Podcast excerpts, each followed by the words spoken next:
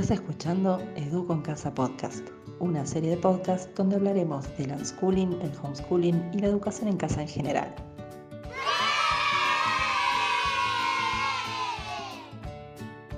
Episodio 1.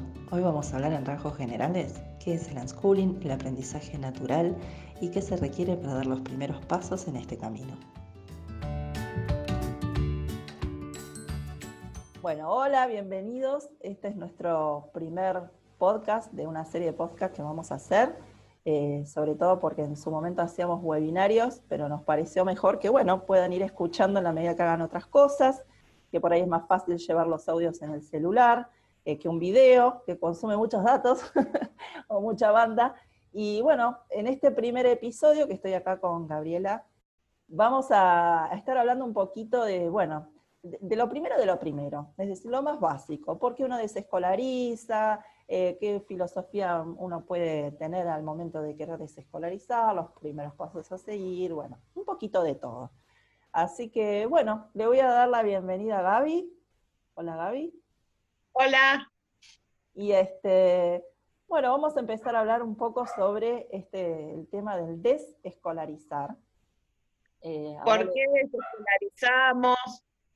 Eh, qué filosofía tenemos, si es porque no estamos de acuerdo con la escuela, si es por alguna otra cosa, si queremos hacernos responsables nosotros de la educación de nuestros hijos. Hay, hay muchas razones por lo que la gente desescolariza. Eh, y bueno, depende también de cuáles son las razones después los pasos a seguir después, los programas a elegir, eh, tiene mucho que ver con las razones que uno tiene. Exactamente. Eh, una de las cosas que nos este, motivó para hacer esta serie de podcast es, bueno, nosotras ya venimos con casi cuatro años de experiencia en ofrecer programas online y eso nos, nos nutre con un montón de experiencias para las familias que lo han hecho y para nosotras que lo ofrecemos. Y bueno, de eso hemos sacado un montón de temáticas para podcast. entre, ellas, bueno, ¿por qué quisimos volver un poco a las bases? Porque nuestra idea siempre, al momento de ofrecer programas, fue ofrecer una ayuda a las familias, una guía para aquellos que por ahí son muy nuevitos y se sienten perdidos y no saben qué hacer, y este, o por dónde buscar contenidos, o porque por ahí no tienen el tiempo de sentarse a hacerlo y prefieren algo un poquito más en bandeja pero nuestra idea siempre fue acoplarnos a la filosofía del aprendizaje natural, el aprendizaje libre, autónomo, donde los chicos puedan desarrollar herramientas que les sirvan toda su vida. Y a lo mejor un poco el error nuestro fue acoplarnos un poco con la idea de las familias que buscaban en un programa eh, algo así como casi una escuela online, ¿no? Hay muchas familias, sobre todo de las primeras, de las más viejitas que vienen con nosotros, que nada, claro, después de cuatro años ya recontra saben cómo es todo y ya incluso son súper libres y súper naturales al momento del aprendizaje. Los mismos chicos también han, eh, desarrollado habilidades increíbles, nos sorprenden todo el tiempo. Y bueno, esto por ahí les va a servir un poco más a los que son nuevitos, ¿no, Gaby? Exacto. Sí, sí, porque hay muchos, hay muchos que todavía nos llaman escuela. Exacto, sí, la seño escuela. Y no, como dice Paula, es más que nada eh, recursos, ideas, acompañamiento, pero de escuela la verdad que no. Por eso depende también del cuál es la razón de cada uno. Hay veces que quieren algo súper estricto y bueno, no es la filosofía que nosotros manejamos. Exacto, el, tema de eh, poder entender bien por qué uno desescolariza, que está, digamos, en un amplio abanico las razones por las que una, familia puede querer desescolarizar. Están los que no están de acuerdo con el sistema escolar por una cuestión de valores, por lo que enseñan, este, por las presiones de grupo de los chicos y se preocupan, otros pueden ser porque hayan sufrido bullying, eh, y la han pasado muy mal en la escuela, otras familias porque les parece que los chicos no aprenden nada en la escuela, entonces son las, familias que por lo general sí se preocupan por un nivel académico X, y, este, y hay otras que directamente están tan este, desilusionadas con el sistema en general, o sea, el sistema, la, idea de escuela y de, la idea de lo que es educación, las que más rápido se pasan a lo que es el unschooling o el aprendizaje libre, ¿no? Sí, que depende, vamos a decir un poquitito lo que es, depende de cómo aprenden los chicos, que aprenden de forma natural, de forma libre, eh, sin algo muy estipulado, aprenden todo el tiempo, que eso es algo que a veces los, papás me preguntan, nos preguntan, ¿cómo, cómo sabemos si, si, aprendieron, si no aprendieron? Y depende también de acompañarlos, de que se ve todo lo que aprenden, porque es un montón, están aprendiendo todo el tiempo. A veces no exactamente lo que nosotros queremos que aprendan, que es otra cosa. Eh, depende de las expectativas nuestras eso y capaz hay que hablar un poco también de qué expectativas tenemos nosotros como padres, eh, qué queremos que ellos aprendan y, hasta dónde podemos ser flexibles con eso. Porque la idea es que los chicos adquieran habilidades ellos que después a ellos les sirvan. Exactamente. Hay, hay una frase de Holt, de John Holt, que fue, digamos, como el padre del unschooling, eh, ahora no me la acuerdo exactamente, pero en algún momento la voy a buscar eh, y en algún momento la habré compartido en redes, que dice algo así como que el unschooling es em, la filosofía de, confiar en los niños, en que pueden aprender este, eh, de acuerdo a sus propias expectativas, tanto como los padres puedan aguantar. es decir, lo dejo libre hasta donde yo pueda aguantar.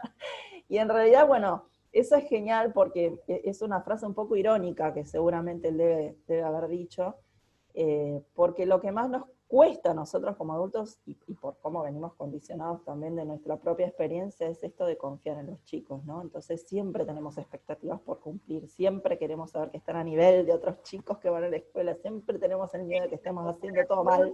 La comparación es, es, es terrible con otros chicos, con lo que se aprende a veces salen del sistema, pero se comparan con el sistema. Entonces estamos en la misma, porque es otra cosa esto. Eh, completamente diferente la filosofía, la forma de aprender, lo que se aprende. Entonces a veces eh, hablan con algún chico que está escolarizado y dicen, no, porque yo estoy aprendiendo esto, esto y esto. Y capaz ellos no lo vieron y no es, eh, no es necesario que lo vean. Hay veces que son contenidos, eh, como decimos siempre, los contenidos, la mayoría de los contenidos ya los tienen en internet. Eh, en cambio, las habilidades no. Las habilidades se van aprendiendo así, sobre la marcha, haciendo, eh, sobre todo haciendo. Sí, una de las cosas que yo siempre digo es que hace, no sé, en la época en que íbamos nosotros a la escuela, supónganse hace 20 años atrás, bueno, un poco más en mi caso, pero bueno, no importa, vamos a poner 20. El acceso, primero que las necesidades de la sociedad eran otras, los tipos de trabajo a los que uno podía acceder eran otros, eh, los sistemas económicos también eran otros, y entonces, aunque parezcan los mismos, pero en realidad no, porque muchos profesionales que antes tenían asegurado con un título el poder progresar económicamente, hoy ya no, vemos, vemos la cantidad de médicos, por ejemplo, que están este, manifestándose en contra de lo que ganan, ¿no? Pidiendo más y demás, y que se lo merecen. Entonces, bueno, eh, eh, ha cambiado el mundo y cada vez cambia más rápido. Entonces, antes era lógico que como el acceso a la información en general era muy acotada y donde el mundo parecía, entre comillas, estable, uno, bueno, podría confiar en una institución con gente supuestamente bien preparada para poder transferir, entre comillas, ese conocimiento a las generaciones nuevas. Pero la gran realidad es que ya eso no corre más, no va más. La verdad que los chicos hoy por hoy lo que quieren saber lo tienen a dos clics de distancia. Este, pero ¿qué, ¿cuáles ahora los grandes desafíos para cuando uno educa? Y si vos me preguntás, eh, creo que los chicos saben dónde encontrar información, si algo quieren saber lo pueden encontrar, si algo quieren aprender lo pueden hacer, pero hay un montón de cosas que hemos perdido la sociedad, los seres humanos en general, como por ejemplo puede ser el pensamiento crítico, el saber cómo, cómo ver si una, una fuente es fidedigna o no, cómo, cómo usar nuestro sentido común, dónde corroborar las cosas que leo, las cosas que aprendo, em, cómo resolver problemas, porque hoy por hoy cada, cada, vez más problemas nuevos tenemos y no podemos seguir usando las mismas recetas, necesitamos mucha creatividad, muchos chicos que vuelvan a materias, entre comillas, lo de materias, o a sentirse inclinados por un montón de materias que en las escuelas han quedado totalmente rezagadas, a lo mejor quedaban rezagadas por esta misma ideología de, bueno, como artista te vas a morir de hambre, o como... Y hoy no, ya no, porque gracias a las redes, este, hasta los escritores, escritores se autopublican, los artistas muestran sus obras y venden sus cuadros en sus páginas web. Es decir, hay un montón de cosas que se han facilitado. Aparte, hoy por hoy es más, es más común que cada uno cree su propio trabajo y su propia forma de, de, trabajar. Y eso tiene que ver con las habilidades que cada uno va fomentando y que cada uno va aprendiendo a lo largo de la vida. La autonomía, el ser autodidacta, esas son herramientas que les va, les va a servir a los chicos siempre, porque quieran aprender lo que quieran aprender, van a saber cómo, se van a saber desempeñar y eso es fundamental. Exacto. Algo que es, eh, por eso en este sentido es sumamente importante, eh, bueno, que siempre lo charlamos, es el tema de la responsabilidad. Hay muchos papás que les tienen miedo al tema de la libertad o a dejar Em, que, el que ponga las expectativas sea el niño o el, adolescente. Y claro, ¿y cómo va a ser? Porque eh, no quiere hacer nada, porque se la pasa jugando a jueguitos, porque así no aprende nada, porque el día de mañana si quiere ir a la universidad nunca rinde un examen o entrega un trabajo, le va a ir re mal. Y bueno, entonces ahí eso nos está indicando que estamos haciendo nosotros las cosas mal. Cuando uno le otorga libertad a alguien, está otorgando en la misma medida la responsabilidad. Es decir, el día de mañana, si mi hijo o mi hija viene y me dice, no, porque al final, ¿por qué no me mandaste a la escuela? Que la universidad me vuelve loca. Ellos ya saben que, a ver, yo miles de veces te he propuesto esto o lo otro, porque uno puede proponer cosas, porque no, vos no quisiste, y yo cada vez que te dejé libre, siempre te puse en claro que hay una responsabilidad en eso. Entonces, este, por supuesto que uno como padre no quiere que estén todo el día jugando jueguitos, pero uno trata de motivar, trata de estar presente, por eso la educación en casa es mucho más este, cansadora, si se quiere, en cuanto a lo que nos requiere de presencia y de cosas que por ahí mandar a los chicos a la escuela, que es lo más fácil, o de seguir un plan a distancia que sea como una escuela online, o sea, una educación virtual. Porque básicamente uno puede estar tranquilo.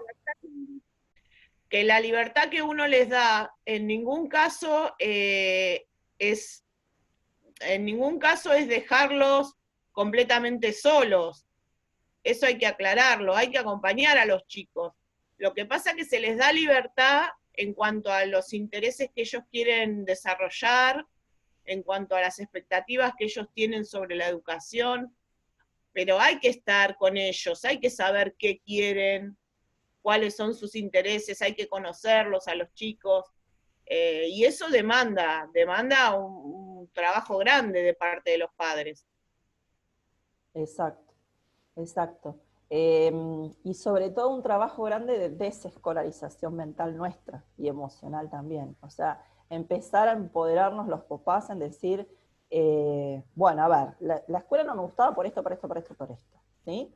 Eh, supónganse los que, los que más radicales somos en que no estamos de acuerdo ya cómo está el sistema, los contenidos, cómo está todo formado, cómo evalúan, todo eso que muchas familias son cada vez más las que no están de acuerdo, bueno, pero entonces dejar esas estructuras.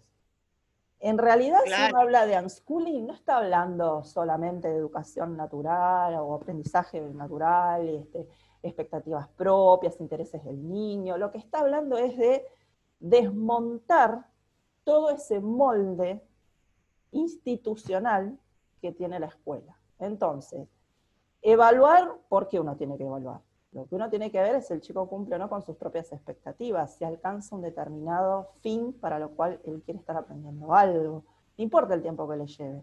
Porque una, una persona, incluso adulta, puede estar aprendiendo japonés en dos meses y otra lo puede aprender en cuatro años, y otra puede llevar toda una vida y aprende a decir gracias nada más. Entonces, en realidad tiene que ver con respetar también los propios procesos y tiempos de cada chico. Eh, no cumplir con... Cada chico, justamente una de las cosas que tiene la escuela es que se pretende que todos aprendan al mismo ritmo eh, de, distintas materias que capaz eh, el chico tiene más habilidad para las matemáticas y quieren que aprenda lengua de la misma manera y no. Y no. Claro. y, cuando uno en la casa se nota esas diferencias de cuáles, cuáles son las, las áreas en las que mejor se desempeñan, las que más les gustan. Y, evaluar ni siquiera es necesario, porque justamente uno cuando acompaña ve los progresos. Exacto. Y, si es que nosotros queremos eh, decir, bueno, a ver, quiero saber qué hace, quiero saber si aprendió, porque es una cuestión nuestra. Exacto. Eh, ah. chico que aprende, aprende igual. Eh. Pero si nosotros queremos saber si aprenden o no, con acompañarlos es suficiente, no hay que tomarle ninguna prueba, ningún examen, no hay que sentarlos ocho horas al día haciendo cosas.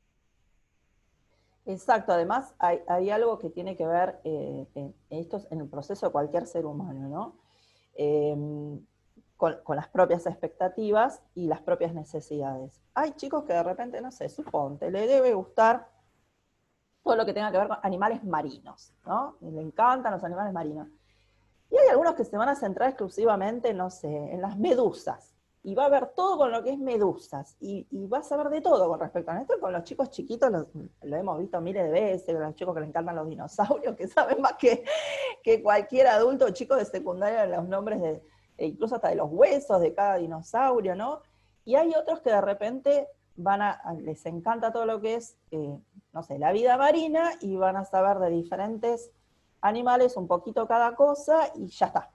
Y listo, es lo que sabe y es lo que quiere, hasta ahí. Yo me acuerdo un día que mi hijo no sé qué pregunta me había hecho y yo empecé a responderle, pero esta cosa que si te preguntan algo no puedes decir no sé y tienes que dar explicaciones y, y en un momento me miró y me dijo, ya está, ya fue suficiente, no tenés que darme tantas explicaciones. Yo me complicaba cuando en realidad eh, su pregunta había sido súper puntual. Así que este, tener en cuenta que uno em, cuesta un montón, eso lo sabemos, desestructurarse, sacarse. Eh, y, por eso nosotros el primer paso que recomendamos es ese. Empezar a, a uno, trabajar como papá, el sacarse estructuras, el saber qué quiere, eh, porque es súper respetable que un papá lo único que quiera es, no, yo quiero que mi hijo tenga nivel académico. Bueno, listo. Entonces verá eh, qué programa puede elegir, o, qué filosofía, o qué abordaje, y está genial. Y hay otros que dirán, no, no quiero nada, como nosotros, aprendizaje natural, que lo vaya eligiendo, que él se haga como persona, que él descubra qué quiere ser, y eso también es genial. Pero no van a llegar a buen puerto si no saben a qué puerto llegar. Claro. Lo que pasa es que hay muchos que están a mitad de camino. Quieren salirse del sistema, pero eh, como lo único que conocen, y es lógico que pase, lo único que conocen es ese sistema, evalúan de acuerdo al sistema, eh, tienen los parámetros de acuerdo al sistema, porque son, eh, es lo que conocen. Y de a poquito hay que ir saliéndose de eso y decir, bueno, ¿de qué otra manera se pueden plantear las materias? Eh, eh, para qué sirven los contenidos, para qué sirven las habilidades, qué otras cosas por aprender hay, de qué otras maneras, eh, cómo, cómo, se puede evaluar sin tomar un examen, cómo se, se saben los intereses de los chicos, hasta dónde se pueden desarrollar, porque la verdad que un chico jugando un videojuego aprende un montón también. Según qué videojuego, aprenden un montón de cosas.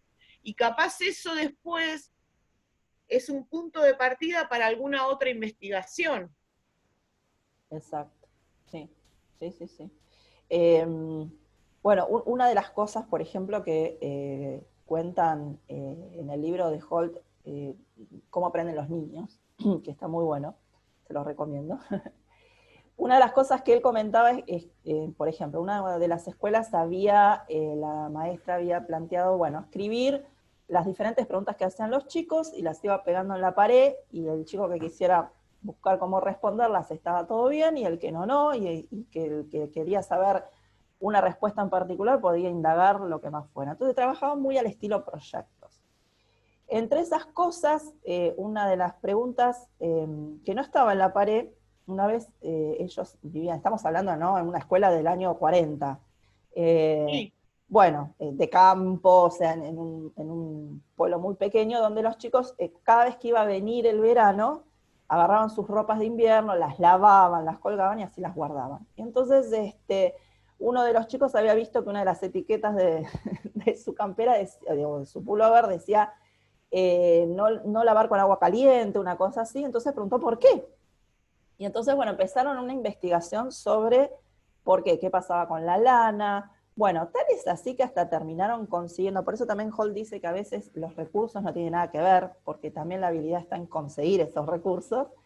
Consiguieron, consiguieron incluso prestado de una universidad eh, de una ciudad cercana un microscopio para ver la cuestión de la tela y después de ahí también un, telar y así fueron construyendo hasta su propia ropa y bueno, entonces, una pregunta puede derivar en millonésimas de cosas, que la verdad, eh, por eso el aprendizaje no es lineal, el aprendizaje es como una red. Eh, y claro, ¿qué pasa? Nos han acostumbrado tanto a que eh, todo está dividido por materias, que parece que el chico se, se dispersa, se dispersa cuando aprende. Y no, la verdad es que si uno piensa en los diferentes proyectos que uno encausa en su vida, hasta cuando tiene que montarnos un negocio o abrir este, o comprar una nueva casa o diseñarla o lo que fuera, tiene que ver millones de cosas también. desde, una autorización, que eso tiene que ver con algo administrativo, hasta un diseño, hasta cálculos matemáticos, hasta hablar con gente, hasta conseguir recursos, hasta, bueno, nada, un montón de cosas. Este, em, Por eso nos gustan tanto los proyectos, justamente, porque eh, se aprenden un montón de habilidades, todas interconectadas una con otra, se aprenden un montón de áreas, a veces, a veces les cuesta eh, definir qué áreas trabajaron, pero las trabajaron. Sí, Que uno, no, que uno después no lo sepa desglosar, que uno lo desglosa por una cuestión administrativa nada más. Pero que uno no lo sepa desglosar no significa que no, no esté en esas áreas. Después cuando uno eh, toma práctica eh, en observar y en ver y, se da cuenta de todas las cosas que aprenden los chicos y son un montón, hacen cosas maravillosas. Exacto, exactamente. Eso es lo genial.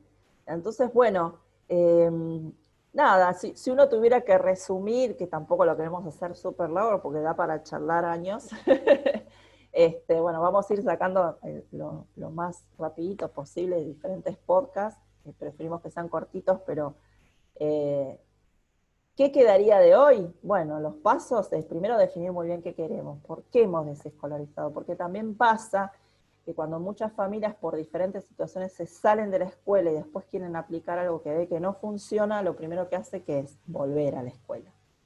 Eso es porque es lo conocido y eso es como volver al primer problema que teníamos, cambiamos un problema por otro. Eso entonces es elemental, sentarse y saber y, qué uno está dispuesto a hacer. Eh, porque bueno, no es súper difícil y un trauma hacer homeschooling, pero tampoco es un camino de rosas. Entonces uno tiene que tener en claro también hasta dónde uno puede llegar o está dispuesto a llegar. Eso por un lado. Eh, lo segundo, porque también muchos, viste, que eh, desescolaricen, lo primero que dicen es tratar de catalogarse. Yo quiero ser ecléctico, yo quiero ser unschooler, yo quiero ser... Y no, la verdad es que todo eso no se llega ni de la noche a la mañana. Uno tiene que buscar también su identidad, porque aparte los chicos cambian, porque las necesidades cambian, porque la vida nos cambia. entonces, bueno, los que hoy éramos unschoolers... En una misma familia, en una misma familia puede haber un hijo súper estructurado, otro súper ecléctico. Eh, eso depende también de cada chico. Exacto. Eh, y también de cada área. Capaz hay un área que quieren trabajar eh, con un montón de estructura y hay otras cosas que aprenden mucho más suelto. Exacto, exactamente. Así que e, ese sería como el primer gran paso para el, para el segundo más importante, que es desescolarizarnos, más allá, más allá de que realmente querramos algo súper este, estructurado o académico y demás, que, por ahí muchos chicos que les gusta también, em, para no frustrarse ante el primer obstáculo, ¿no? O ante la primera em, piedrita que nos encontremos. Entonces, el, desescolarizarse, más allá del método que uno utilice, es necesario. Es necesario porque eso después nos permite respetarnos a nosotros en algo tan importante como es aprender del error. Eso está súper punible en las escuelas, se súper penaliza el error. Y no, la verdad es que uno aprende así, equivocándose. Y tenemos que pensar que nosotros al, al elegir otra forma de educación, es algo nuevo, algún error vamos a tener. Eh, y por este camino no va, y va por este, y de esta manera no funciona, y, pero hay que, hay que ir probando. Por eso vos decías que es, es toda una identidad que se va construyendo. Y es cierto, no es que va a ser unschooling de golpe, de la noche a la mañana. Se va construyendo. Exactamente. Así que, bueno, les agradecemos por estar acá, por haber escuchado. Eh, nos pueden hacer, debajo de este audio van a encontrar formas de contactarnos, eh, por si tienen dudas o quieren dejar comentarios, igual también tienen para dejar comentarios. Y bueno, también lo vamos a subir al canal de YouTube, eh, aunque quede como podcast, como audio, para que bueno, también ahí puedan hacer las consultas pertinentes. Y bueno, les agradecemos un montón por estar acá. Y nos despedimos hasta la próxima. ¿Quieren, si quieren algún tema específico que, toquemos en algún podcast, también déjenlo en los comentarios, así hablamos de eso también. Exacto, buenísimo, exactamente. bueno, nos vemos entonces. Nos vemos, chau, chau.